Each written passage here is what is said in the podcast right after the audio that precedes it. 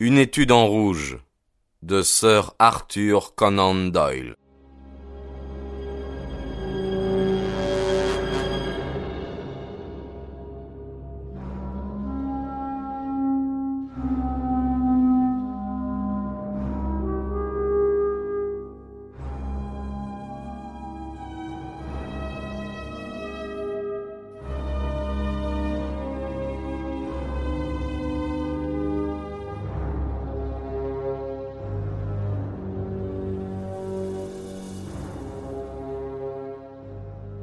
Chapitre 6 Tobias Gregson montre son savoir-faire. Les journaux du lendemain ne parlaient que du mystère de Brixton. Tous en donnaient un compte-rendu détaillé. Certains y consacraient même leur article de tête. Il contenait quelques renseignements nouveaux. J'ai gardé dans mes archives plusieurs coupures se rapportant à cette affaire. En voici un résumé. D'après le Daily Telegraph, les annales du crime fournissaient peu d'exemples de tragédies accomplies dans des circonstances plus mystérieuses. Le nom allemand de la victime, l'absence de tout mobile, la sinistre inscription sur le mur, tout dénonçait la main de réfugiés politiques et de révolutionnaires. Les socialistes comptaient aux États-Unis de nombreux adeptes. C'étaient ceux-ci qui, de toute évidence, avaient expédié Dreber pour une infraction quelconque à leur loi non écrite. Après une brève allusion à la Wemgericht, au Carbonari, à la marquise de Brinvilliers, aux assassinats de la grande route de Radcliffe, l'article s'achevait sur une remontrance au gouvernement. Il préconisait une surveillance plus étroite des étrangers en Angleterre. Les commentaires du Standard roulait sur le fait que de tels outrages à la morale publique avaient généralement lieu sous un gouvernement libéral. Ils étaient un effet de l'ébranlement des convictions dans les masses populaires et de l'affaiblissement subséquent de toute autorité. La victime était un Américain qui séjournait à Londres depuis quelques semaines. Il avait pris pension chez madame Charpentier à Torquay Terrace, Camberwell. Il avait pour compagnon de voyage son secrétaire particulier, M. Joseph Stangerson. Tous deux avaient pris congé de leur hôtesse le mardi 4 courant, et ils étaient partis pour la gare de Stone avec l'intention déclarée de prendre l'express de Liverpool. On les avait vus ensuite sur le quai. De ce moment jusqu'à la découverte du cadavre de M. Dreber, dans une maison inhabitée sur la route de Brixton, à plusieurs kilomètres de Stone, on ne savait pas ce qu'ils avaient fait.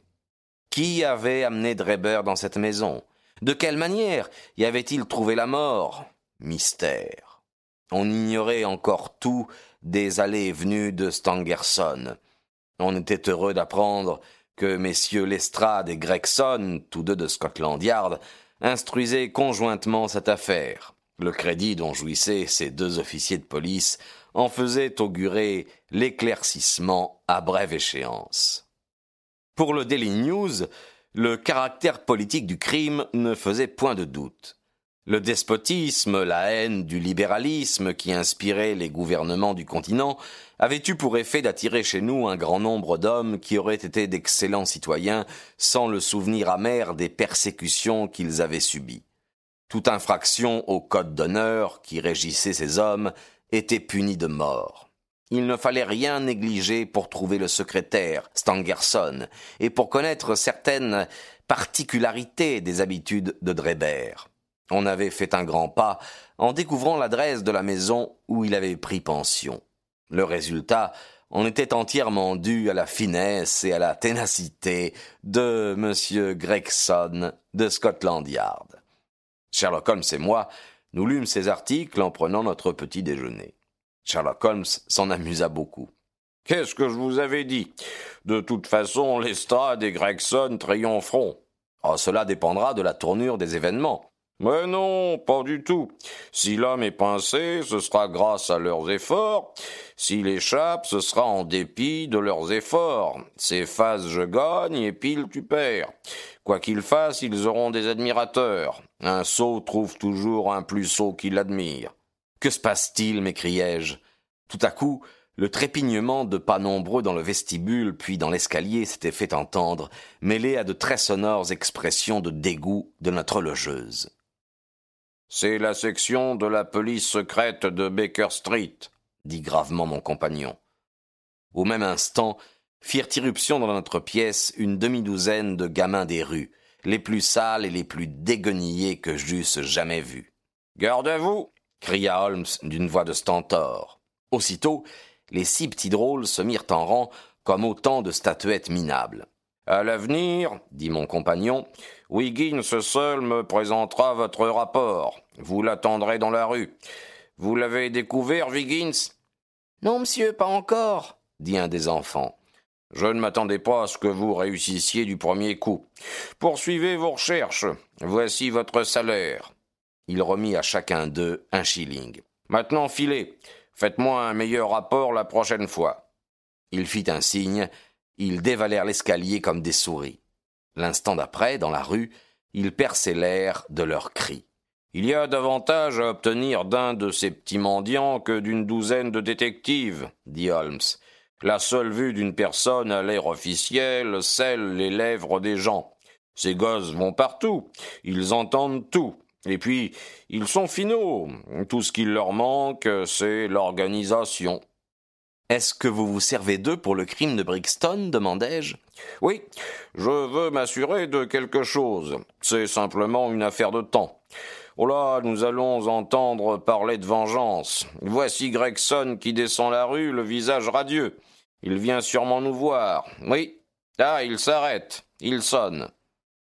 La sonnette fut tirée violemment, et en quelques secondes, le détective blond avait monté quatre à quatre l'escalier et fait irruption dans notre salon.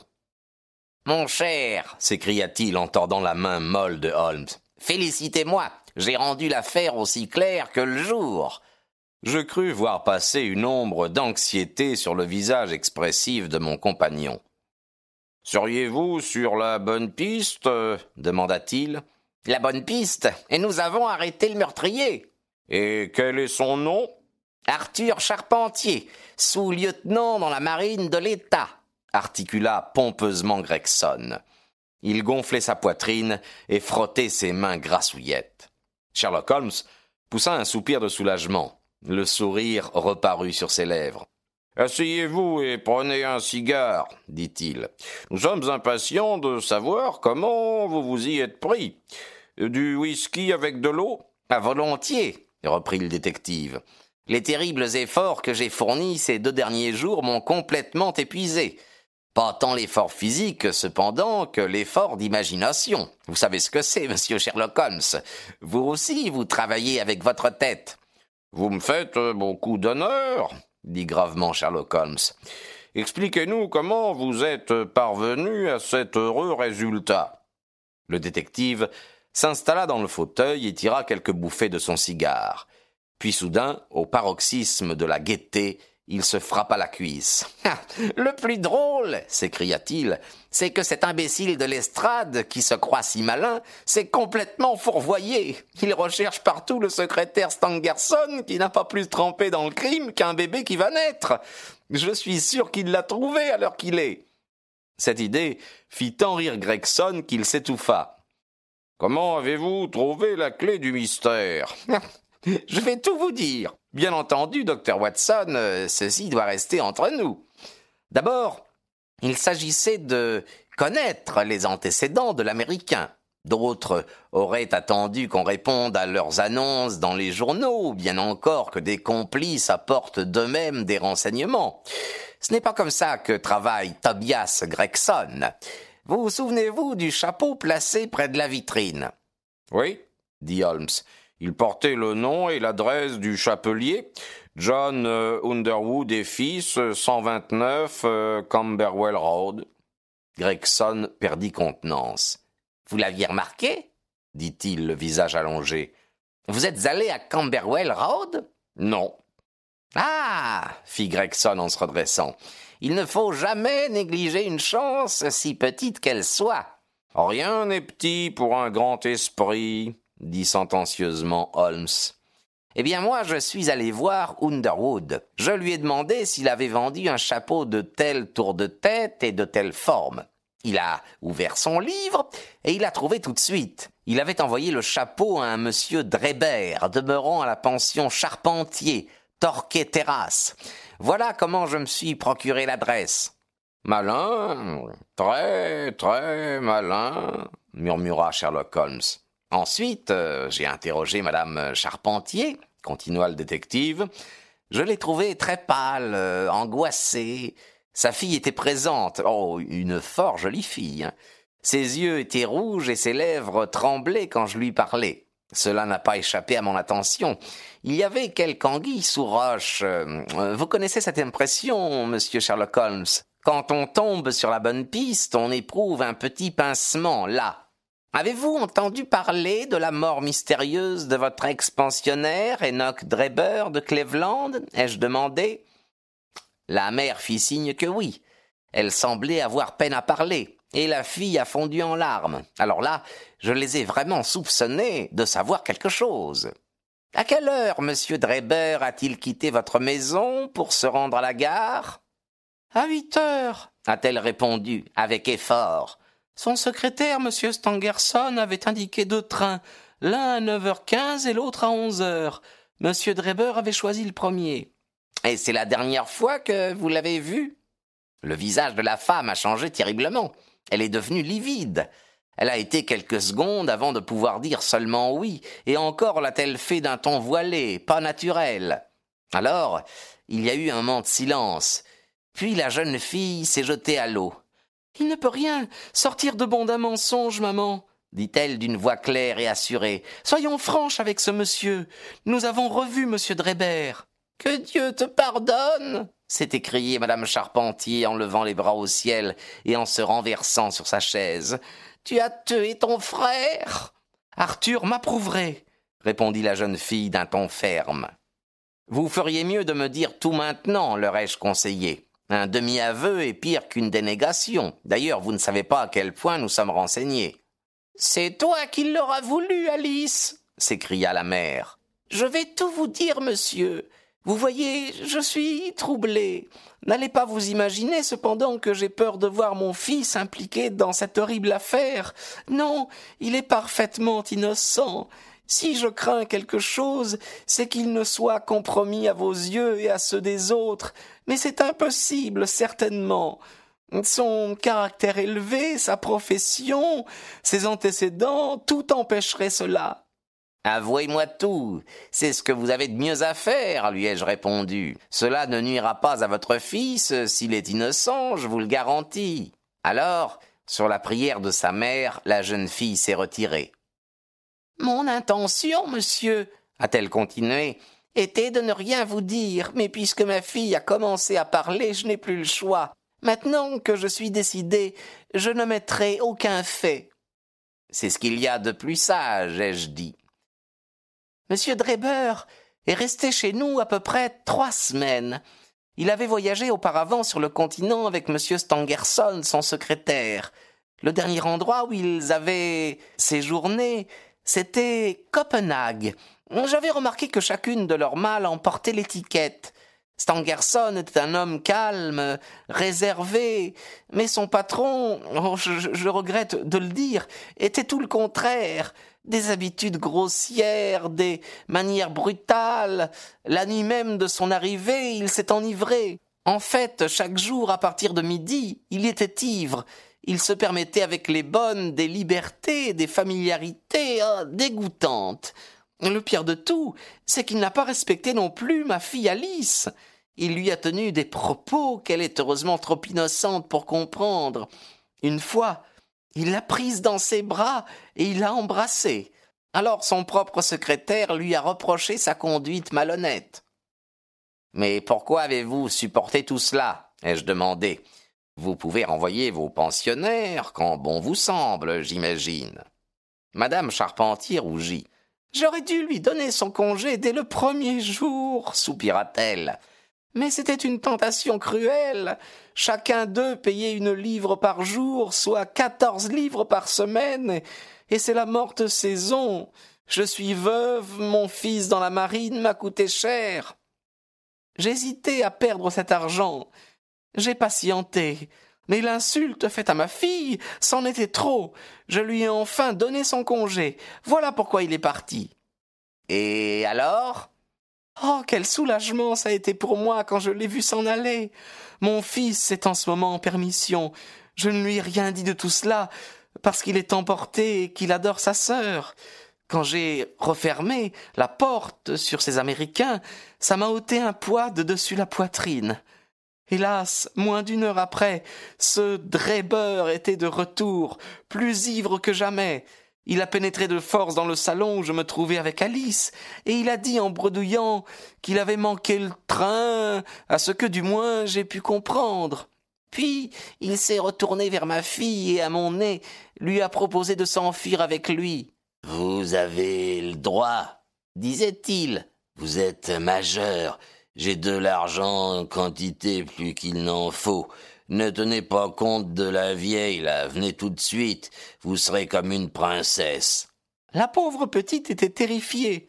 Elle a reculé, mais lui l'a saisie au poignet et il l'a traînée vers la porte. Alors j'ai crié. Arthur est arrivé. Ce qui s'est passé ensuite, euh, ça je ne peux pas vous le dire. Je n'osais pas regarder tellement j'avais peur. Ça a été des jurons, puis des coups. À la fin, quand j'ai relevé la tête, j'ai vu Arthur qui riait devant la porte, sa canne à la main.